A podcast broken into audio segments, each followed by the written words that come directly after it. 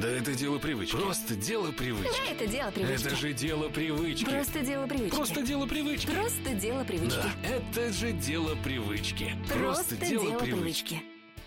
Всем привет!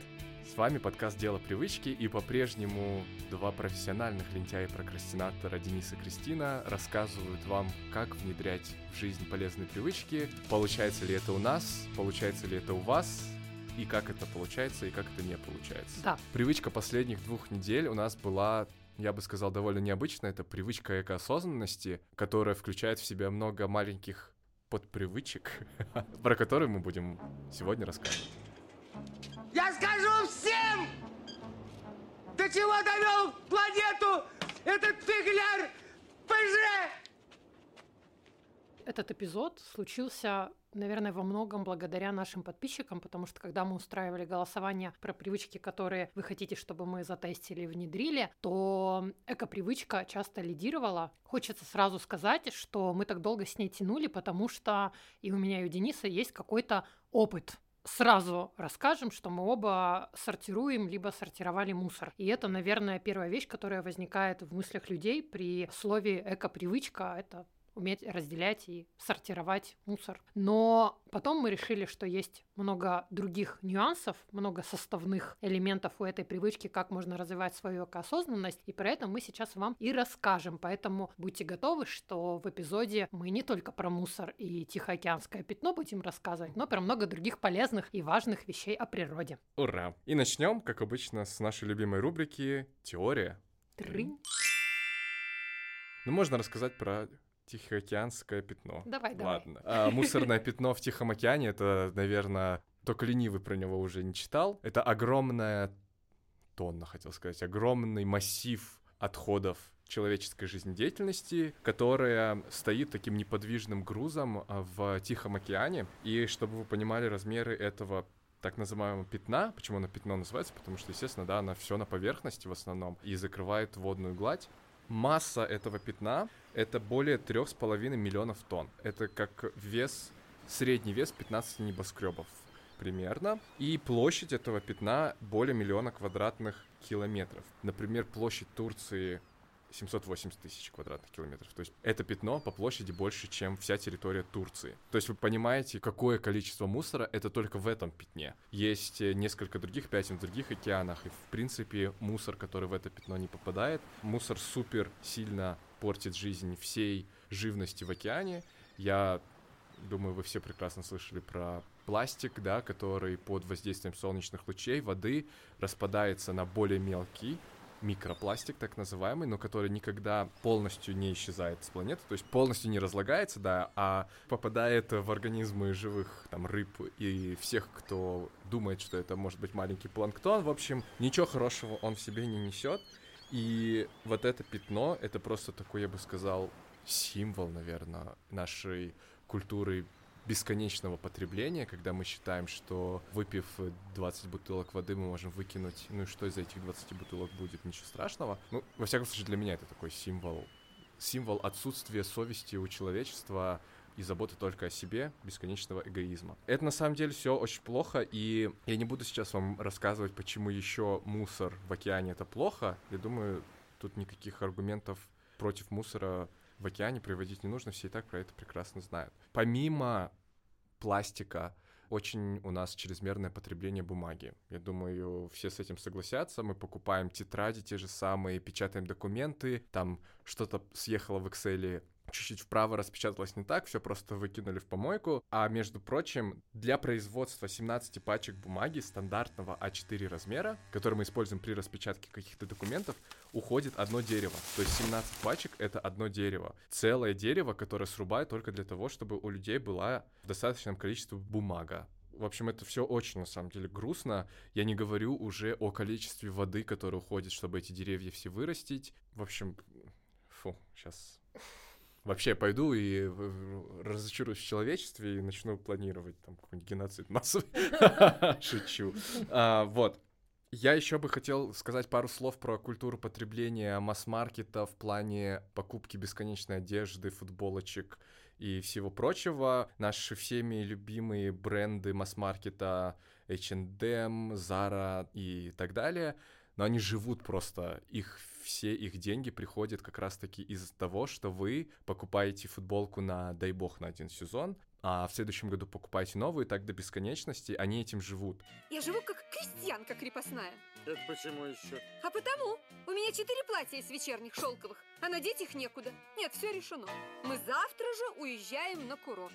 Поэтому очень важно осознаннее подходить к тому, какие вещи вы покупаете, осознаннее за ними ухаживать, чтобы не получилось так, что вы встали в цепочку этого, этой машины бесконечного производства одежды. Казалось бы, причем здесь одежда, а при том, что на производство тканей уходит просто бесконечнейшее количество воды, которая могла бы пойти на какие-то более нужные вещи, чем на ваши новые носочки, которые вы купили просто так, потому что вам очень весело. В общем, осознанное потребление и эко — это просто две супер мега взаимосвязанные вещи. Без осознанного потребления не может быть никакой экологической повестки. Без экологической повестки не может быть осознанного потребления. То есть как-то так.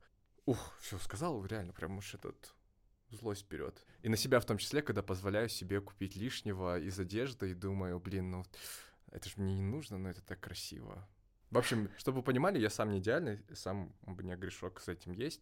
Будем пытаться это исправить. Ты мне напомнил про пирамиду Zero Waste, которая начинается как раз-таки с Rethink, что значит переосмыслие. Это первый шаг, который нужно сделать в экоосознанности. Не какие-то действия непосредственные, а просто начать задаваться вопросом и переосмысливать свое обычное поведение. Продолжая эту пирамиду, следующий пункт это «откажись, refuse», дальше «сократи, reduce», Используй повторно reuse, переработай recycle, компостируй рот и размести disposal. То есть, как вы видите, тут очень-очень много шагов, и хочется предостеречь всех на моем личном опыте, в большей, наверное, степени, что когда вы хотите развивать экопривычку, важно поступательные движения делать, а не бросаться в омут с головой три первых шага от эколога, которые мне понравились за свою простоту и доступность каждому человеку. Первый шаг, который он рекомендует э, начать делать, это утилизация опасных отходов. Это батарейки, аккумуляторы, бытовые приборы, лампы дневного света и ртутные градусники. Просто потому, что тяжелые металлы в этих предметах абсолютно уничтожают экосистему. Второй его шаг – это отказаться от пластиковых пакетов. Здесь все понятно. Шопер или просто свернутый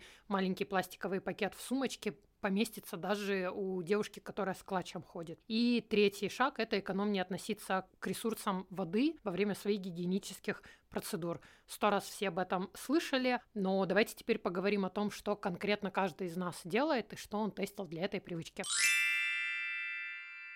Расскажешь, Денис? Да, у меня, как Кристина уже говорила, был небольшой багаж опыта экоосознанности. Я сортирую мусор уже довольно давно, я сейчас даже не скажу сколько, но сортирую без фанатизма, то есть у меня нету 20 разных корзин для мусора, где я по цветам собираю пластик, а этикеточки от этого пластика отдельно. У меня есть три большие кучи. Это бытовой мусор, например, там отгрызки от яблок, э, кожурки от картошки, либо то, что не перерабатывается, как, например, ну вот в ту организацию, которую я сдаю, не перерабатывается цветное стекло. И я как бы его туда... Или тетрапак, например, да? Пакеты из-под молока, они тоже переработке не подлежат. Поэтому это все идет у меня в одну корзину. Вторая корзина — это весь пластик. И третья корзина — это бумага, которая у меня вообще почти никогда не наполняется, я заметил, потому что у меня нету бумажных отходов практически. Я скапливаю ну, естественно, бытовой мусор я выношу по мере того, как он наполняется. Пластик у меня уходит, когда я набираю огромный такой пакет и вывожу его, потому что пункт вывоза у меня довольно далеко от дома находится. Вот, ну и бумага то же самое. Это что касается переработки мусора, это на самом деле ребят, очень легко, только кажется, что вот, сейчас я должен буду бутылки тут отдельно отделять от мусора, еще и бумагу, там, та-та-та. Это очень просто. Закинул бутылку, закинул бумажку, все остальное выкинул а, в ящик из-под мусора. Следующим шагом у вас может быть снять этикеточку с этой а, бутылочки и промыть бутылку изнутри, потому что, ну, не знаю, я так делаю. Мне кажется, так более цивильно, что ли, сдавать. Не так стыдно перед приемщиком а, макулатуры. Вот. А, и второй момент, которым я пользовался давно, это вот как раз-таки шоперы. Тут важно отметить, что шоперы — это очень классная альтернатива пластиковым пакетам, только если они у вас не служат одноразовыми пластиковыми пакетами. Не надо покупать 200 шоперов по, на каждый день недели. В таком случае лучше уж пластиковым пакетом попользоваться, потому что шоперы, как правило, они из хлопка или из какой-то другой ткани. На производство этой ткани тоже уходит немыслимое количество воды.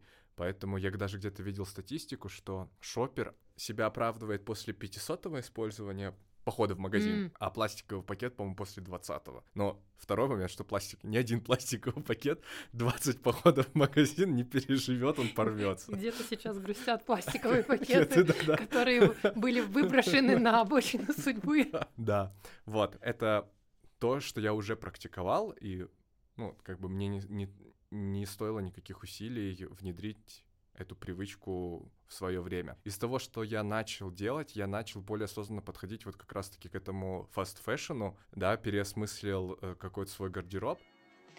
Э, в чем я хожу? В чем я хожу? В обносках, в рванье. Как Золушка. Всем все привозят, все покупают. А мне?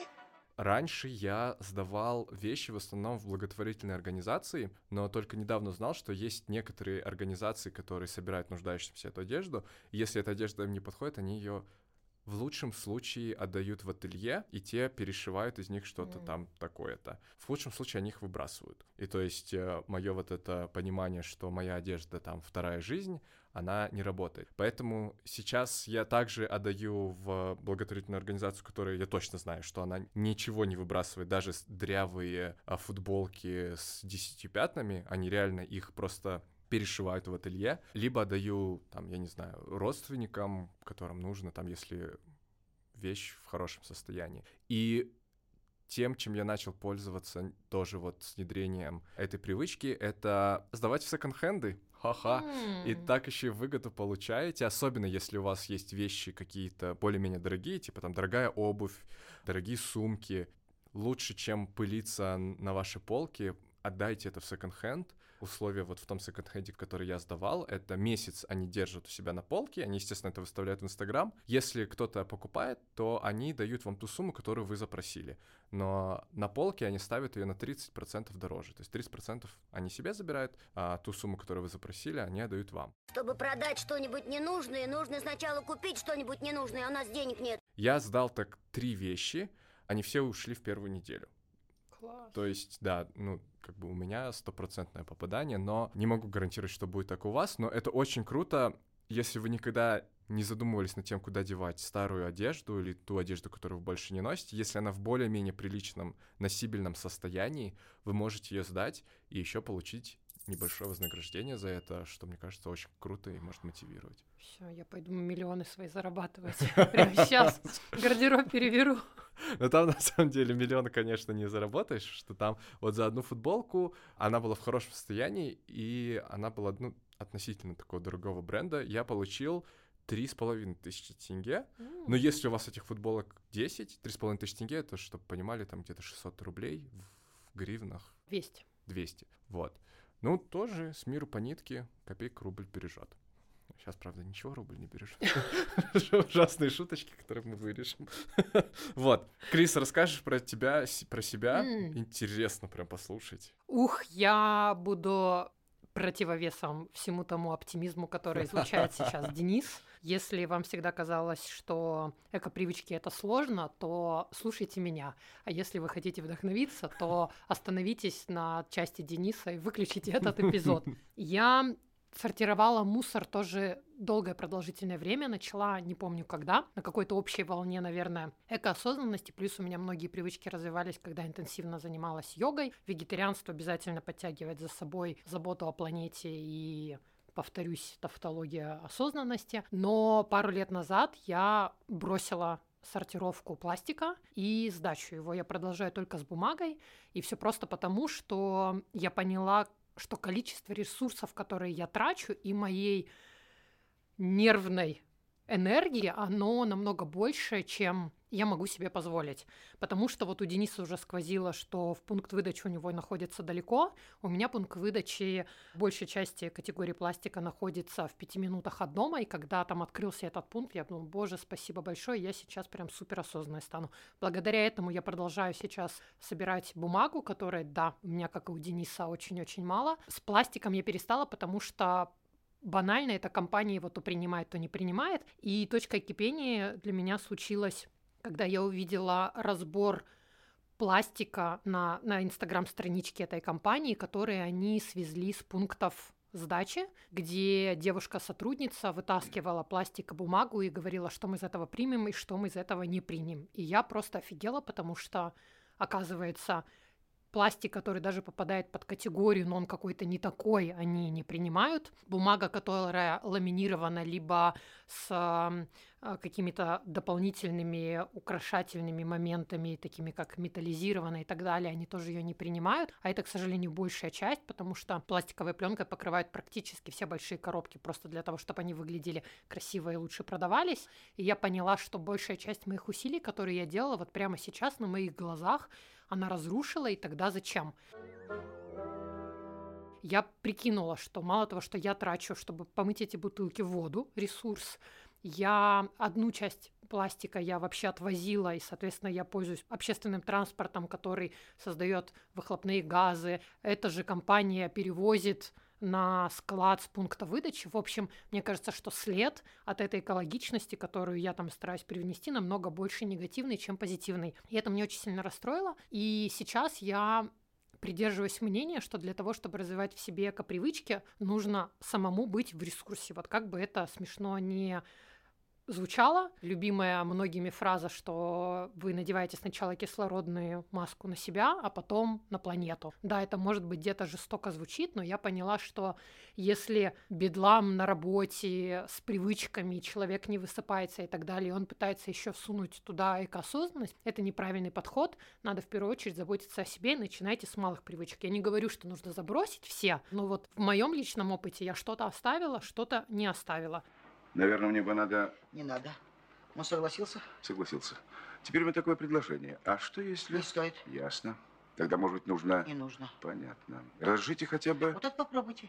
Вообще у меня момент, когда я нашла баланс со своим эко-подходом и расскажу, что у меня уже внедрено очень глубоко из раздела «Привычка», которая является частью меня, которые я очень рекомендую попробовать, потому что они не ресурсно затратны. Как Денис говорил, шоперы я пользуюсь шопером очень давно, сейчас я сношу до дырок второй. Я попробовала в качестве новых привычек внедрения это носить с собой пластиковый пакет, если у меня есть маленькая такая женская сумочка. Пакет не занимает много места и тем не менее спасает, если я вдруг решаю сделать непредвиденные покупки. Я ношу всегда с собой воду, принципиально отказываюсь от покупки воды, если я испытываю не сумасшедшую жажду. Я ношу там пол-литра, литр, у меня пара разных бутылок. У меня есть два стакана для кофе, но я не настолько помешана, чтобы носить их всегда с собой. Я стараюсь, но сейчас, например, я всегда с собой ношу пластиковую только крышку. Их делают из перерабатываемого пластика. Вот последний год, наверное, стали, по крайней мере, в Алмату завозить. Они круто моются, и они прям многоразовые. И я ношу с собой. И если я беру кофе, у меня нет с собой термокружки, я просто прошу не надевать на нее крышку, потому что они универсально подходят на чашки все. Очень большой, считаю, вклад в экосистему. У меня нет машины. Ох, Я пользуюсь да. общественным транспортом, не велосипедом. К сожалению, велосипеды в условиях Алматы, мне кажется, это прям мощно. Что еще? Для того, чтобы вы посмотрели на меня с другой стороны, все это дело балансируется моей любовью принимать ванну. Это не экологично. Например, чищу зубы, я выключаю воду, но я регулярно принимаю ванну и регулярно жгу свечи, которые, как вы наверняка знаете, являются продуктом нефтепереработки. Sustainability в одежде, да, я подхожу к этому более осознанно, но вот Денис сегодня подкинул прям классные лайфхаки. Что еще? У меня дома нет опять-таки по моему принципу никаких бумажных полотенец. И с недавнего времени в общественных местах, когда я мою руки, я пользуюсь только одним отрывным полотенчиком. И на это меня сподвигло классное TED выступление чувака Shake Fold. Прикреплю на него ссылку. Оно реально очень классное и привычка, которую крайне легко вести. Я не использую пластиковую пленку и смотрю очень фу на людей, которые оборачивают в аэропортах чемоданы пластиковой пленкой, там же просто их килограммы. И меня это прям триггерит до сих пор. Что еще? Я много лет пользуюсь э, зубными щетками из бамбука. Мгм. Не знаю, сколько я пластика сэкономила, но я в какой-то момент решила, если есть маленькая вещь, которая у меня постоянно меняется, там каждые полтора-два месяца, то почему бы не найти более экологичную этому замену? Вот, что в рамках развития, усиления этой привычки в рамках нашего подкаста я попробовала делать. Я выбрала для себя подход прям быть экологичнее ко всему, но не в плане бережливости ресурсов планеты, а, наверное, к человечности. Я решила, что каждое место, которое я буду покидать, должно быть лучше, чем когда я в него зашла. У меня было несколько перелетов э, на самолете, и я вытирала бумагой, да, опять-таки я вытерла руки бумажным полотенцем, и этим же полотенцем ничего не стоило вытереть раковину. То же самое касается туалетов, и мне кажется, человеку, который зайдет после меня, будет э, приятно. Вот это тот момент, который я развиваю и продолжать, наверное, буду в качестве привычки этого года. Еще я попробовала пользоваться туалетной бумагой, которая не выбеленная и не имеет вот перфорации для отрывных лент. Потому что я люблю белую, мягкую, четырехслойную и не горжусь этим. Я решила попробовать, а что будет с другой бумагой. Ни- ничего не царапало, но мне неприятно. И по истечению двух недель я с чистой совестью вернулась к своей обычной бумаге. Мгм. Еще я планирую массово перейти на моющие средства биоразлагаемые. У меня периодически случаются заходы, когда я покупаю там только экологичные на соде моющие средства, но поняла, что доступность их, по крайней мере в Алмате, очень-очень сильно мешает тому, чтобы эта привычка у меня закрепилась. Приходится заказывать, плясать с бубном. Исчезло, например, с продажи средства, которым я пользовалась долгое время. И это моменты, которые подрывают мои эко-привычки. Но тут как бы есть куда работать. Еще я решила заказать аэраторы на краны для воды, такая насадка, которая добавляет, по сути, пузырьки в воду, и благодаря этому количество воды, которое протекает, намного меньше, и, соответственно, экономится в 3-4 раза. Эта цифра мне очень понравилась, и я решила, чего бы не попробовать, куплю что-то, чтобы это что-то экономило воду. Вот, это из того, что я делаю. Надеюсь, это развенчало миф об идеальности, экоосознанности меня точно, Дениса, наверное, тоже отчасти. И призываю вас к тому, чтобы вы больше любили себя, Мгм. Планету тоже, и старались найти какой-то ключик, который объединит вас и вашу ответственность э, перед планетой, на которой мы все живем. Да, это очень важно. Ну вот, э, кстати, к пункту о пластике, да, то, что там наш КВ- КВР, куда мы сдаем, да, у них там есть действительно вот тут вот перфорации в пластике нету, это не премиум, а этот какой-то не такой красный, а должен быть вот такого оттенка. Это да, у них есть.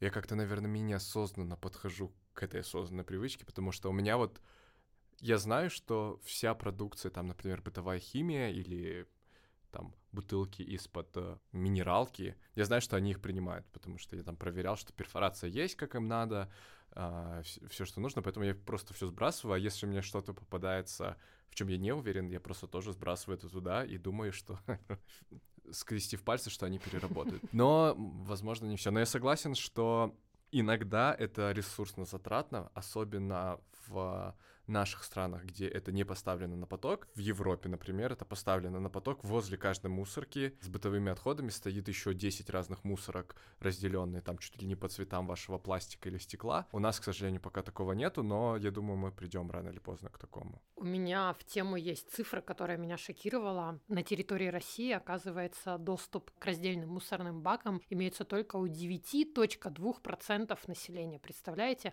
Поэтому во многом я считаю, что если доступность и условия будут более широкими, тогда и привычка у многих людей будет развиваться и внедряться намного быстрее. Конечно. Вот у меня возле дома нет ящика для сбора пластика, М, а буквально я прохожу 500 метров в другом районе, там уже стоят. Я не Мгм. знаю, разные ли это службы, в общем, не суть. Но будьте готовы к тому, что вам придется столкнуться с усилиями, которые нужно будет провернуть просто для того, чтобы найти информацию и понять, куда вы будете сносить свое ненужное Мгм. добро. Good? К лайфхакам есть еще лайфхаки? М, Я вот послушал только тебя и подумал, что, наверное, самый главный лайфхак — это реально осознанный подход к внедрению, что ты понимаешь, что тебе нужно будет потратить ресурсы, там, силы, свое время, потому что а, как бы я там позитивно не мыслил, но я тоже даю себе отчет, что легче, конечно, взять все выкинуть в одну мусорку, легче прийти в магазин, заплатить 2 тенге за пластиковый пакет, тебе все туда положат, легче не сильно уж так заморачиваться насчет заботы об одежде, стирать вместе со всем, а когда что-то испортилось, купить и просто пойти.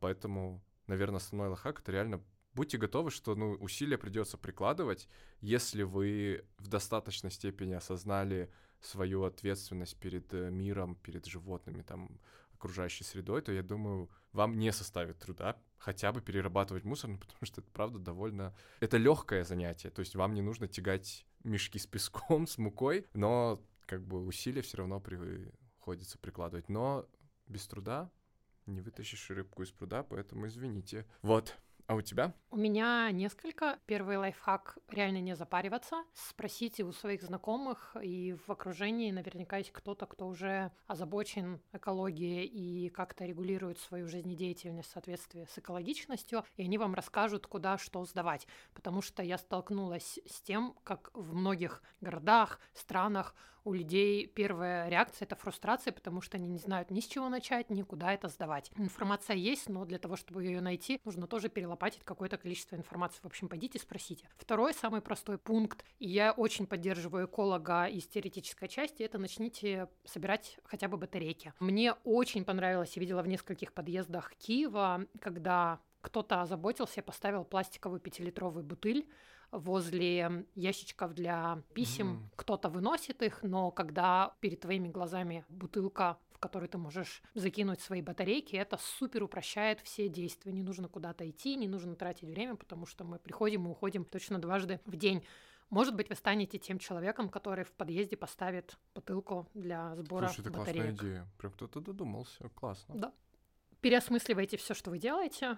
Вот прямо сейчас, в месте, где вы слушаете наш подкаст, оглянитесь и посмотрите, если что-то, от чего вы можете избавиться, как, например, у меня зубные щетки, пакеты, что-то, что принесет большую пользу, если вы переосмыслите к ней свой подход. Мгм. О, мне очень понравился подход простой, как уменьшить количество сливной воды в бачке. Если вы наполните бутылки водой и положите их в сливной бачок, то они займут место и естественным образом будет набираться меньшее количество воды. В масштабе пользования туалетом в семье из нескольких человек это будет очень большая экономия. Вот и все мои лайфхаки. Мы перейдем к опыту наших слушателей, у которых наверняка есть другие мысли и другие идеи о том, как стать экологичнее. Привет! Так получилось, что незадолго до вашего анонса я уже начала внедрять эту привычку. Я купила эко-мешочки, я узнавала о пунктах приема раздельных отходов. И ваша, ваш анонс меня только подтолкнул. Я стала сортировать мусор, нашла пункты приема, э, больше узнала о свопах, в которые я влюбилась. Я, конечно, на стадии новичка, но я думаю, что эта привычка все-таки закрепилась, и дальше только больше. Самое интересное то, что помимо того, что я начала делать, то есть сортировать мусор, перестала использовать пакеты, я стала как-то невольно задумываться и над остальными привычками, как я использую воду, что я в принципе покупаю. В общем, это было очень полезно и интересно. Спасибо, что дослушали этот эпизод до конца. Мы по-прежнему призываем вас подписаться на наш канал в Телеграме, дело нижнее подчеркивание привычки, на наш аккаунт в Инстаграме, где мы публикуем много-много классного контента, где мы общаемся с нашими слушателями, создаем классный комьюнити и вообще весело и классно, продуктивно, эффективно проводим время, звучало сейчас как Марфона Блиновская. Успешный успех. И инфо-цыганство. Да. В общем, подписывайтесь, денег мы с вас за это брать не будем. Пока что. А польза будет. А польза будет, и будет много пользы. Рады были вас услышать. Спасибо за идею с этой привычкой. Мне кажется, даже нам с Денисом было полезно сейчас обменяться своими мнениями. Поэтому не останавливайтесь. Пишите нам о привычках, которые вы хотите сами внедрить, либо хотите послушать, как мы мучаемся их внедряя. Мы все кооперируем, рассматриваем и будем готовы тестить привычки для того, чтобы весело было также и вам. Всем, Всем пока. пока.